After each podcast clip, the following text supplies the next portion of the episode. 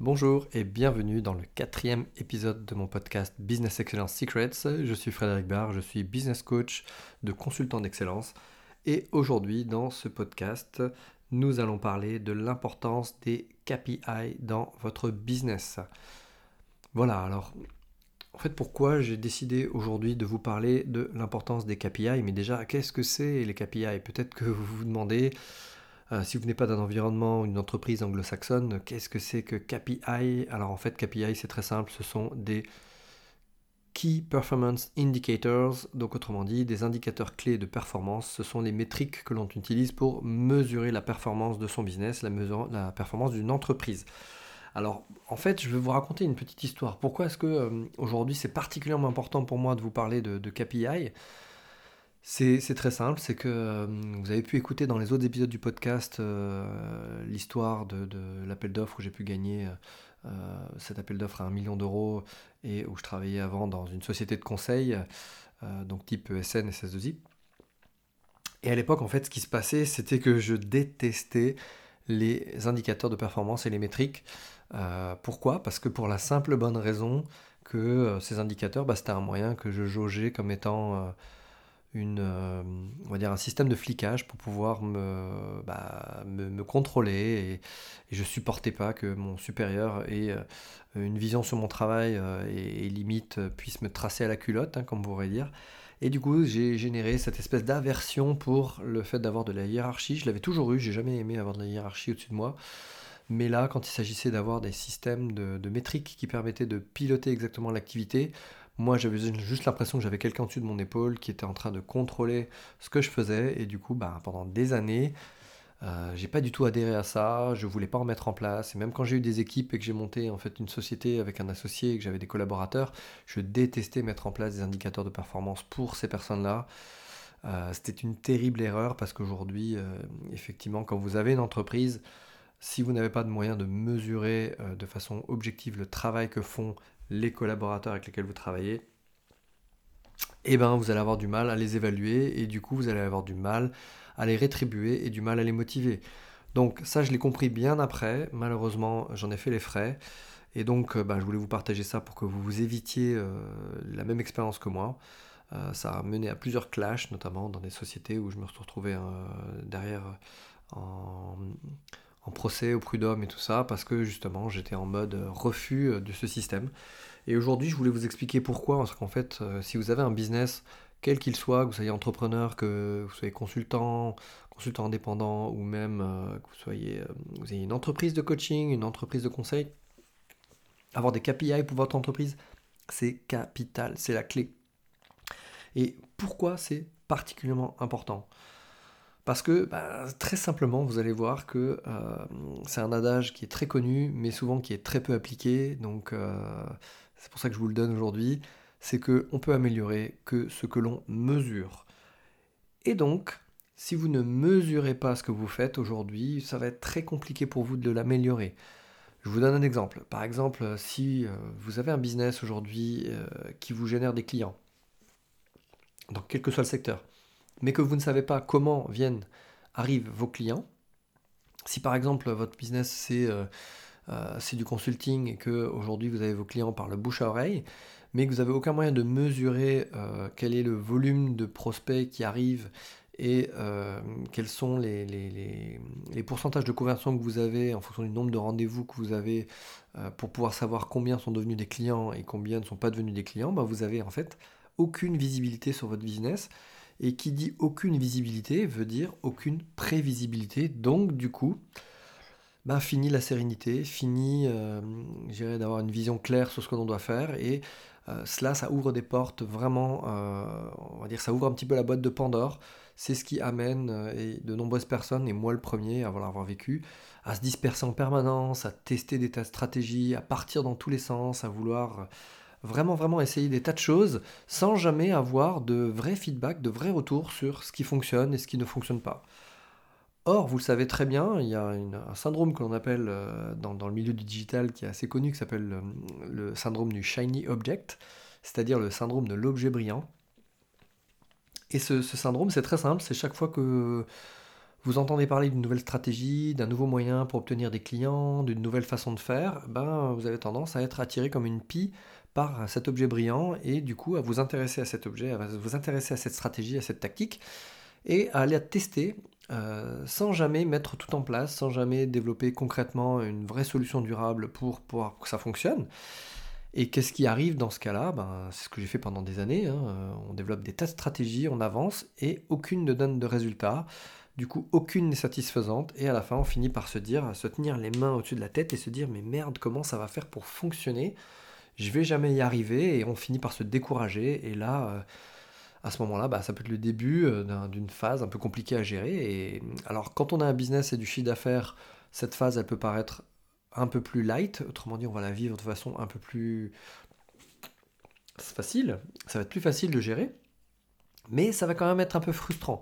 Par contre, si vous traversez une période où vous avez peu de clients, par exemple, et que euh, vous en avez euh, un ou deux euh, qui décident d'arrêter brutalement, ou alors à cause d'un événement extérieur comme le Covid, ou comme la guerre, bah, vos clients décident d'arrêter de travailler avec vous, et que vous vous retrouvez avec cette incertitude et cette incapacité à avoir une stratégie qui produit du résultat, bah, vous, êtes, vous êtes en stress, quoi. Vous, vous, pouvez être très angoissé, ça peut vous empêcher de dormir, ça peut même vous amener ensuite à faire un burn-out parce que vous allez travailler jour et nuit à tester toutes ces stratégies, à tester de nouvelles stratégies, vous former, investir des milliers d'euros dans des tas de formations différentes qui en fait n'ont pas de sens pour vous, ne sont pas adaptées, ne sont pas du tout, du tout, du tout faites pour vous.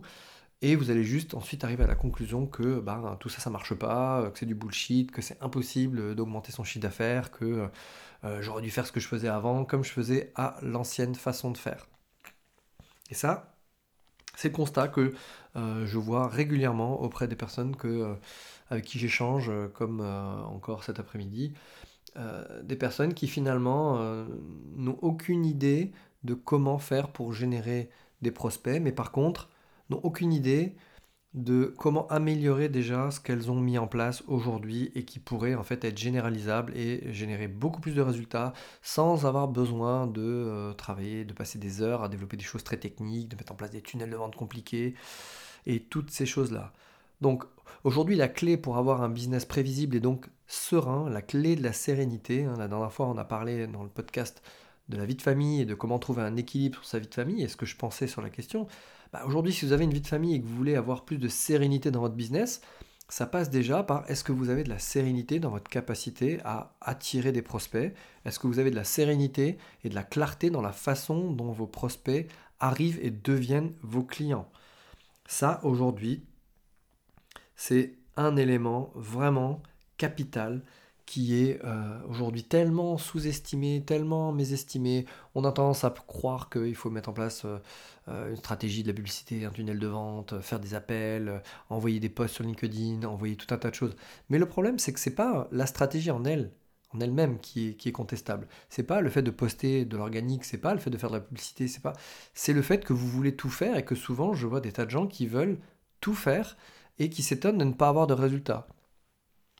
C'est un peu comme si vous creusiez des trous. Vous savez, vous cherchez le filon d'or, vous creusez des trous et vous allez creuser 50 euh, trous différents. Bah, vous allez creuser 50 trous de 50 cm de profondeur ou d'un mètre de profondeur et à la fin vous allez être épuisé et vous dire qu'il n'y a jamais d'or. Alors qu'en fait le, filon se trouve à 3-4 mètres en dessous de vos pieds, mais comme vous avez creusé que des trous de 1 mètre, bah, vous n'allez jamais euh, réussir à tomber dessus.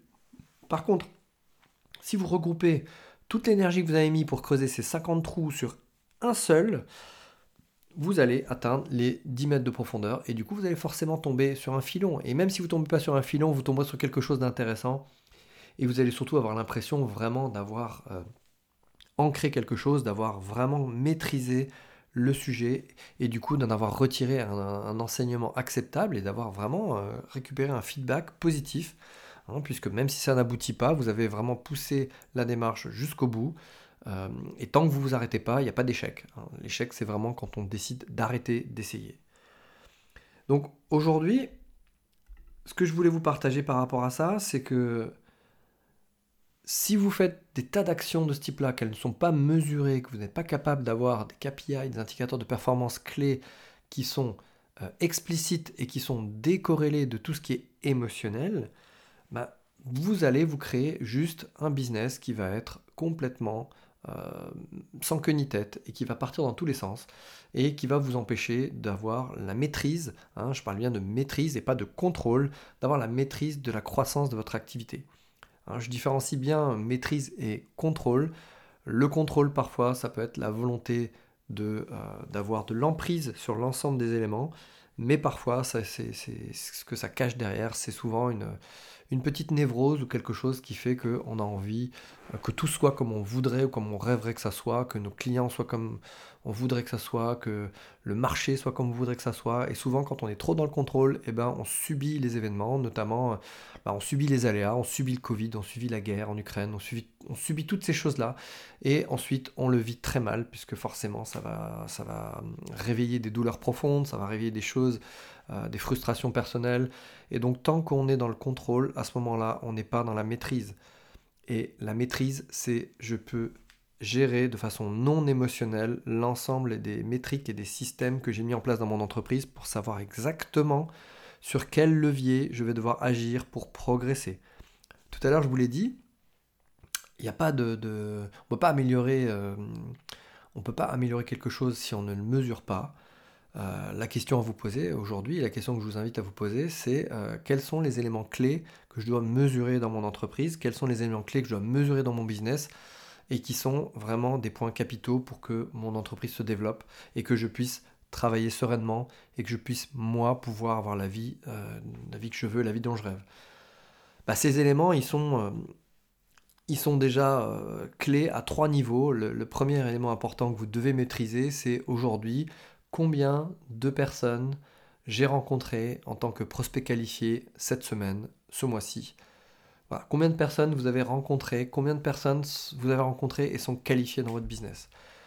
Ensuite, euh, vous allez voir, on va complexifier les choses, on va découper. Mais d'abord, avoir trois grands chiffres les plus importants aujourd'hui, c'est combien de personnes j'ai rencontrées qui sont cette semaine euh, dans la cible que je vise. Ensuite, par rapport à ça, euh, combien sont devenus mes clients et donc euh, avoir être capable d'avoir un taux de conversion. Et le dernier point, c'est combien de ces clients, euh, par exemple, sont satisfaits à 100% euh, de mon programme et combien ensuite ont racheté éventuellement une autre offre derrière. Et on voit bien que vous avez des étapes hein, qui sont l'acquisition, qui sont ensuite la conversion et qui sont ensuite le delivery et ensuite la fidélisation. C'est vraiment toutes ces étapes qui sont capitales et vous devez mettre des métriques en place sur chacune de ces étapes. Et J'entends souvent euh, les personnes me dire euh, oui, oui, mais moi, je me sens parfaitement à l'aise dans le fait de convertir euh, mes prospects en clients. Par contre, ils n'ont aucune idée de comment faire pour faire venir des prospects. Alors, du coup, ben, ok, d'accord, tu sais peut-être vendre, tu sais peut-être vendre, tu as peut-être une facilité à, convertir, mais par contre, si tu n'as pas assez de prospects, ça a été une histoire, ça a été un sujet qui m'a longtemps, quelque part, angoissé, c'est que moi, j'étais plutôt bon dans la conversion et donc dans la vente, euh, par le passé, hein, par toute mon expérience euh, en ESN, en business management et toutes les formations que j'avais faites. Par contre, bah, j'étais très mauvais en acquisition de prospects euh, purs, froids. Et du coup, le problème, bah, c'est qu'il manquait, en fait, il manquait de l'eau à mon moulin. Hein. C'est-à-dire que vous pouvez avoir le moulin le plus efficace possible, avoir la compétence la plus experte possible en vente. Si vous avez personne en face de vous à qui vendre, ça sert à rien. Comme vous pouvez être le plus grand expert de votre métier, de votre compétence dans votre domaine, mais par contre, si personne ne le sait, si, personne, si vous n'êtes pas capable de proposer vos services à beaucoup de personnes, vous n'allez rien vendre. Donc on voit bien qu'il y a une séquence à respecter qui est que le delivery, en général, c'est la dernière chose qu'on travaille. Avant, euh, on doit travailler d'abord sa capacité de closing, mais avant, on doit d'abord travailler sa capacité à attirer des prospects, sa capacité à générer des leads ou sa capacité à euh, pouvoir bah, rencontrer son audience ou des personnes qui peuvent être amenées potentiellement à acheter votre offre. Et tout cela indépendamment de ce que vous proposez, hein, puisque on voit bien qu'en quel que soit ce que vous proposez, euh, la métrique est toujours la même. Une entreprise, elle a besoin d'avoir des prospects, elle a besoin ensuite de convertir ses prospects en clients, et ensuite euh, bah, de fidéliser ses clients en, personnes qui réachètent ou qui s'abonnent ou qui restent dans, le pipe du giron des clients de l'entreprise. Donc ça, vous ne pouvez pas écouter, que vous soyez coach, consultant, expert, même freelance dans votre domaine, à un moment donné, tout votre business va dépendre de votre capacité à générer des prospects. Et donc la métrique la plus importante aujourd'hui, c'est combien de prospects ou de rendez-vous vous avez été capable de générer cette semaine. Et si vous n'arrivez pas à générer des prospects, aujourd'hui, posez-vous la question peut-être que euh, quelles sont les actions que vous menez quels sont les éléments clés que vous menez, quels sont les, éléments clés euh, qui font que vous obtenez des clients aujourd'hui et que vous pourriez généraliser. Hein, c'est un, point que je partage souvent avec mes clients aujourd'hui, c'est euh, euh, souvent en fait on a tendance à aller chercher de nouvelles stratégies, mais on n'a pas évolué, on n'a pas évalué celles que l'on utilisait déjà. Alors comment justement se créer du bruit et se créer quelque chose qui, vous écarte de votre objectif? Bah, C'est avant même d'avoir su ce qui fonctionnait, commencer à aller développer d'autres stratégies ou d'autres tactiques qui vont vous écarter complètement de votre objectif et surtout bah, vous amener à de la dispersion et euh, vous permettre euh, bah, d'y arriver encore moins. Alors moi, il se trouve que j'étais le champion du monde pour ça il y a quelques années, le champion du monde pour dès qu'il y avait quelque chose qui commençait à marcher, euh, je me disais, c'est génial, ça marche, alors je vais tester autre chose. Et j'allais tester des tas de choses, et finalement, j'avais toujours des stratégies de, de test à droite à gauche qui fonctionnaient un petit peu. Euh, je me qualifiais souvent comme un sprinter, et euh, je disais, ouais, je suis bon en sprint, mais je suis pas bon en endurance. Et je me rends compte aujourd'hui que un entrepreneur, c'est pas un sprinter. Un entrepreneur, c'est quelqu'un qui est, performe dans la durée. Et la seule façon de performer dans la durée et de pas se blesser, bah, c'est de travailler la régularité et de travailler surtout les mesures. Si vous prenez par exemple le parallèle avec même un, un sprinter du 100 mètres ou un, marathonien, ils ont des cycles d'entraînement différents, mais par contre, ils vont tous les deux être capables d'analyser des métriques spécifiques, en tout cas pour les, sportifs de haut niveau, qui sont par exemple pour le sprinter ben, le, temps de réaction euh, euh, sur les, starting blocks. Donc on va travailler le temps de réaction, euh, l'impulsion. Et ensuite, on va décomposer la course en plusieurs étapes. On va décomposer la course avec un, aspect, ok, donc il y a le temps de réaction sur le starting block. Ensuite, il y a les trois premiers pas. Et on va vérifier effectivement avec des caméras précises euh, quelle est l'impulsion, la taille des pas, et ensuite euh, la vitesse euh, de, sortie des starting blocks. Ensuite, éventuellement, on va mesurer au bout de 10 mètres le chrono, ensuite au bout de 20 mètres, et on va mesurer tous les 10 mètres. Et on va mettre en place des indicateurs de performance et peut-être que vous avez euh, effectivement vu euh, des fois des champions qui sont mauvais sur la partie démarrage, mais qui sont très bons sur la partie finish. Et du coup, qu'est-ce qu'ils vont faire? Ils vont travailler cette partie finish encore plus et vraiment développer des exercices spécifiques pour améliorer cette partie-là. La partie finish, par exemple, ça peut être le closing, ça peut être la vente en fait pour quelqu'un qui, euh, qui est dans le business. Mais par contre, si vous êtes vraiment très mauvais dans les starting blocks, dans tous les cas, euh, ça servira à rien de travailler le, closing ou de travailler le finish si vous êtes de toute façon 10 mètres avant le premier qui a pris déjà 20 euh, mètres d'avance euh, sur les 4 premières foulées. Donc je, caricature un petit peu, mais c'est vraiment comprendre que ça sert à rien d'améliorer votre delivery et de travailler, d'investir et de dépenser beaucoup d'argent sur comment vous allez livrer votre programme si vous n'êtes pas capable d'avoir des clients. Aujourd'hui, ça serait comme un sportif qui, qui veut travailler un marathon mais qui n'est pas capable de courir déjà un 100 mètres. Donc euh, vous n'allez pas développer des compétences pour travailler au-delà des 10 km alors que vous n'êtes déjà pas capable de courir les 10 premiers kilomètres. Et ça c'est un petit peu comme euh, dans le business où vous avez des, tas de personnes qui vont euh, investir de grosses sommes d'argent, notamment par exemple pour dépenser de l'argent sur un site internet, sur des choses et des stratégies qui en fait ne leur apporteront aucun prospect. Euh, mais qui sont des stratégies qui sont utilisées par des grosses entreprises ou par euh, des sociétés qui ont déjà des clients et de la réputation et de la renommée. Et donc, typiquement, si on travaille, euh, pour faire un parallèle en, KPI, sur le SEO, par exemple, le SEO, donc le Search Engine Optimization, vous avez des consultants indépendants qui vont dépenser 2, 3, 4 000, 5 000 euros pour améliorer le SEO de leur site, donc la visibilité sur Google, alors qu'au départ, ils n'ont pas de trafic sur leur site. Donc le temps que ça se mette en place et le temps que euh, Google référence votre site et surtout euh, derrière le SEO, il faut comprendre comment ça marche. Le SEO c'est quelque chose qui est directement lié en fait à la, à la, quantité de contenu et à la variété de contenu que vous allez mettre sur votre site et du coup aux robots qui vont passer de Google. Donc euh, c'est pas en optimisant un site et une page ou deux pages sur, sur Google que vous allez avoir, avoir des clients par ce biais-là.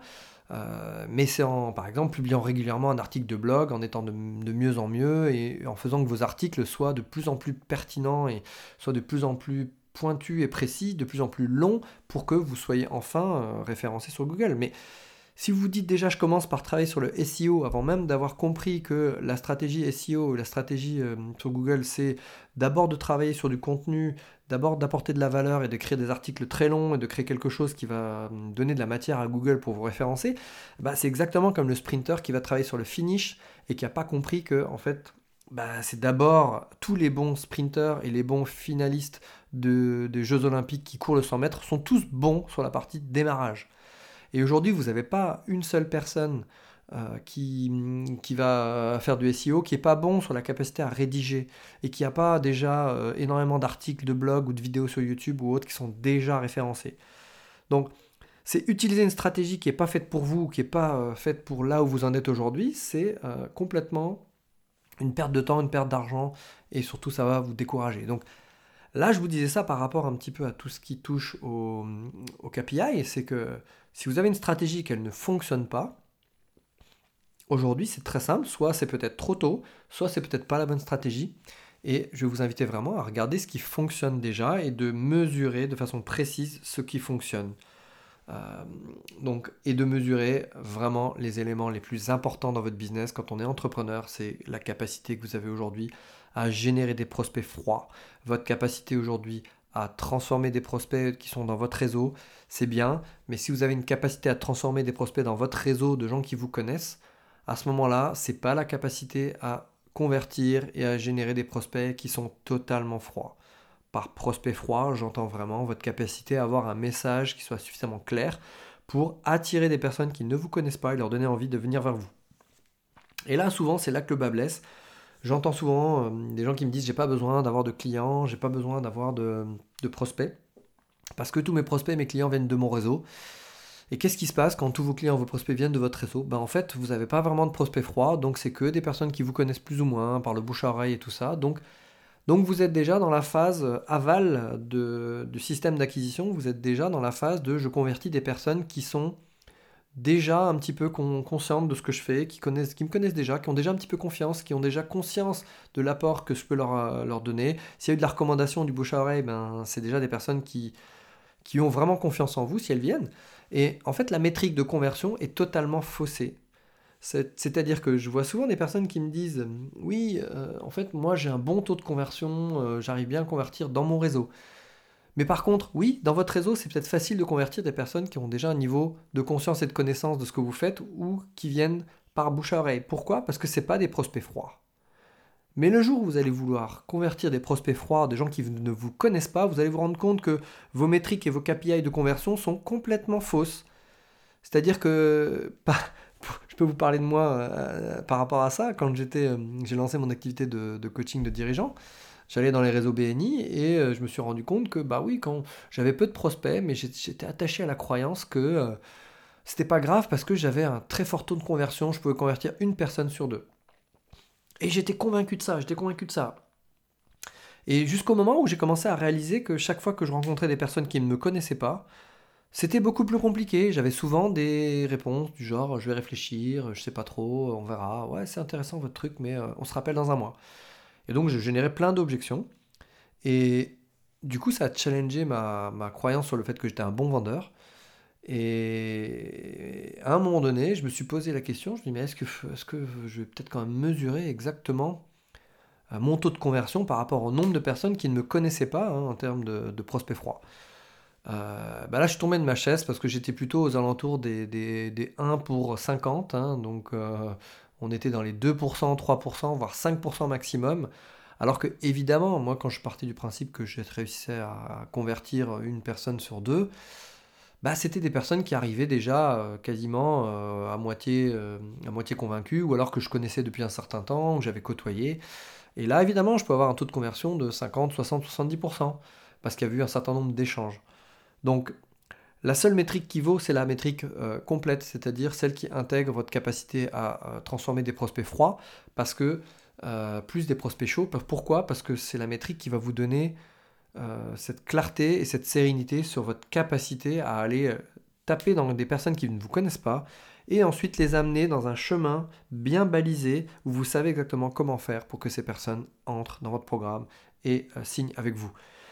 Donc, c'est ce qui est améliorable qui vous donne de la sérénité et c'est ce qui est répétable qui vous donne de la certitude. Si vous voulez vraiment avoir un process répétable, un process qui soit qui vous génère de la sérénité, qui vous permette de dire OK, je vais pouvoir à ce moment-là vendre tant de chiffre d'affaires ce mois-ci, alors il est impératif pour vous que vous ayez ces moyens de mesurer votre performance et de moyens de mesurer là où vous en êtes aujourd'hui. Et donc, faites cet exercice pendant quelques, minutes et posez-vous ces questions. Et euh, la question de combien de personnes vous avez rencontrées, combien de personnes vous pouvez convertir. Et si vous ne savez pas y répondre, demandez-vous quelle est la meilleure stratégie aujourd'hui que vous utilisez et celle qui convertit le plus et qui vous permet d'avoir euh, les bonnes personnes. Et si vous ne savez pas, et eh bien à ce moment-là, il va falloir peut-être réfléchir à euh, trouver la stratégie qui vous correspond, parce que un aspect que je ne vous ai pas partagé ici, c'est, j'en parlais encore ouais, cet après-midi euh, au téléphone, c'est, c'est de comprendre que la bonne stratégie, c'est pas forcément la stratégie qu'utilisent les autres. La bonne stratégie, c'est pas forcément celle qu'on vous recommande à tout prix d'utiliser. La bonne stratégie, c'est celle où vous allez réellement prendre du plaisir à l'appliquer, celle où vous allez réellement, réellement euh, kiffer le process, celle où vous allez vraiment vous rendre compte que euh, ouais, ça correspond à mes valeurs, ça correspond à, ce que j'aime faire. Euh, je crois que j'en ai déjà parlé, mais, mais les seules personnes que je connais qui, cartonnent en organique sur les réseaux sociaux, bah, c'est des personnes qui adorent écrire, qui passent énormément de temps à le faire, euh, qui aiment vraiment ça et qui aiment créer du contenu, qui aiment créer des, posts qui soient visuels et, tout ça. Alors peut-être que vous, vous aimez bien faire ça, mais c'est peut-être pas là où vous, vous sentez que vous avez le plus de valeur.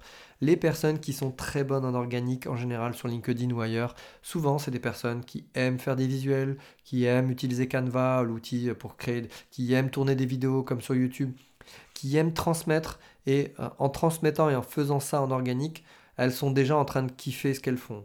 Et du coup, elles transmettent cette, euh, cette efficacité. Donc, la bonne stratégie, c'est pas forcément celle qu'on va vous conseiller, c'est pas forcément celle qu'on va vous dire ah ouais mais tu, devrais essayer ça. Attention à ne pas tomber dans le syndrome du shiny object. La bonne stratégie c'est celle qui a le plus de sens pour vous et par sens j'entends euh, celle qui est le plus alignée avec votre zone de génie, celle où vous allez vous sentir vraiment vraiment ok, vraiment au top de votre énergie, vous allez pouvoir donner le max et vous allez sentir que euh, ça fait la différence, que derrière vos journées sont plus pareilles, que euh, vous avez beaucoup plus envie de le faire. Et, et j'entendais voilà la personne avec qui j'en parlais cet après-midi qui me disait oui oui mais moi j'ai acheté un programme de quelqu'un mais par contre ouais, j'ai pas du tout adhéré au fait de mettre en place ces tunnels de vente, au fait de mettre en place tout ça, c'était trop compliqué, c'était trop chronophage. Bah ouais parce que parfois en fait souvent on n'a pas encore connecté la méthodologie avec le sens que ça en a.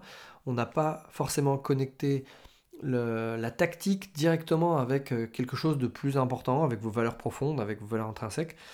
Et donc du coup, ben, c'est juste appliquer une tactique. Et si je vous dis demain, euh, vous devez utiliser YouTube pour attirer vos clients, il y a beaucoup de personnes qui vont s'enfuir en courant parce que bah, YouTube c'est compliqué, vous devez euh, être capable de tourner en vidéo, ne pas avoir peur de la caméra, avoir une bonne caméra, du matériel, ça coûte cher, euh, un trépied, un système, si vous voulez mettre un prompteur en place, il faut un prompteur, ça coûte encore de l'argent, ensuite il faut vous entraîner, après il faut faire du montage, donc beaucoup de gens ont cette illusion que oui, il faut être visible, faire du YouTube, faire du YouTube. Non, non, si YouTube ne vous inspire pas et que si vous regardez aucune vidéo sur YouTube, ne le faites pas.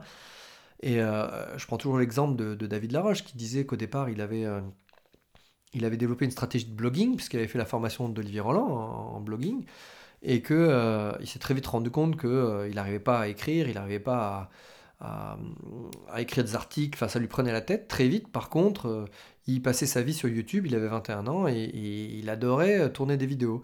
Et du coup, il s'est dit, bah, même si je suis pas bon dans les vidéos, je vais en tourner plein et au fur et à mesure, je vais progresser. Et c'est en tournant plein de vidéos et en apprenant et en ayant des vidéos au départ qui n'étaient pas terribles qu'il est devenu très bon dans le tournage de vidéos et qu'aujourd'hui, euh, c'est un youtubeur euh, renommé euh, et il a pu réaliser des tas de choses. Tout ça parce qu'il kiffait le process de tourner les vidéos et parce que c'est quelque chose qui avait du sens pour lui. Et même aujourd'hui, il adore quand on, lui présente du matériel, il était voilà, il est hyper sensibilisé au matériel vidéo parce qu'il aime cet environnement-là et ça fait partie de ce qui a du sens pour lui. Donc, en résumé de ce que je voulais vous partager dans ce podcast aujourd'hui, c'est, c'est vraiment quelque chose d'important, c'est de mesurer toutes les étapes du cycle de vente ou du cycle de valeur de votre entreprise. Hein. Vraiment de mesurer les éléments clés, de définir vos KPI de performance et ensuite de prendre conscience que la stratégie qui va être la plus efficace pour vous, c'est celle qui va vous demander le moins d'efforts en termes d'efforts mental et celle sur laquelle vous allez le plus kiffer. Donc, prenez conscience de toutes ces étapes qu'il vous faut une visibilité sur votre acquisition et donc sur quelles sont vos métriques en termes d'acquisition. Et même si, comme moi, à un moment donné, vous aimez pas ça parce que quelque part ça vous rappelle le fait que vous avez été fliqué, Aujourd'hui, ça a complètement changé ma vie. Maintenant, je me rends compte que mon côté ingénieur, j'adore remplir des tableaux avec euh, la publicité sur LinkedIn, avec les statistiques, avec euh, aujourd'hui, euh, voilà, voir comment, combien de leads ont été générés, voir les métriques de conversion et toutes ces choses-là. J'adore en fait voir ça. Et du coup, ça satisfait ma valeur ingénieur et ma valeur geek un peu. Technologique. Mais par contre, bah, je suis bien conscient que des personnes qui n'aiment pas du tout ça, euh, qui n'ont pas conscience que de la valeur que ça peut avoir, ça peut être un blocage. Du coup, bah, c'est peut-être pas la stratégie publicitaire par laquelle il va falloir commencer, et peut-être une autre, et regarder euh, quelle est la meilleure méthode possible. Aujourd'hui, il n'y a pas une méthode, il y a la meilleure méthode, la plus adaptée pour vous, et dans tous les cas, cette méthode devra être mesurée, adaptée pour que vous puissiez progresser et évoluer dans votre business. Et c'est à ce prix que vous allez pouvoir vraiment scaler votre business. Hein, scaler, ça veut dire vraiment euh, changer d'échelle, monter en fait euh, au niveau supérieur. Euh, et ça passe par, comme ce que j'ai pu vivre, changer votre état d'esprit. passer de l'état d'esprit du salarié qui était frustré avec des KPI de, de flicage à non mais les KPI sont le seul moyen aujourd'hui pour moi de d'atteindre 500 000, 1 million d'euros de chiffre d'affaires, parce que c'est la nécessité quand on est entrepreneur. Et je ne veux appliquer et, déléguer plutôt, et je ne veux plutôt transmettre des éléments à mes clients uniquement que ce que moi j'ai pu appliquer pour mon propre business. Aujourd'hui, c'est une des règles fondamentales que je me suis fixée, c'est je ne déciderai de transmettre à mes clients uniquement que des choses que moi-même je m'applique à mon business et j'arrête définitivement de dire ok il faut des KPI alors qu'en fait moi-même j'en ai pas ou moi-même je ne les mesure pas. Donc je vous invite à être exemplaire sur cette partie-là, surtout si vous êtes coach de dirigeant, c'est que si vous mettez en place des KPI ou des éléments de performance pour vos prospects ou vos clients, est-ce que vous, vous les appliquez à vous-même? Voilà, je terminerai là-dessus. J'étais ravi de vous partager mon point de vue sur l'importance des métriques et des KPI pour votre business. J'espère que ça vous a apporté énormément de, clarté euh, et que euh, vous avez pu euh, apprécier tout ce que je vous ai échangé. N'hésitez pas à me mettre un, like ou de, mettre un petit commentaire ou quelque chose ou un avis positif si vous voyez et vous écoutez ce podcast aussi bien sur YouTube que sur, sur Google Podcast ou sur Apple Podcast. Et je serai ravi de vous retrouver pour un prochain épisode. Je vous souhaite une excellente fin de journée à tous. À très vite.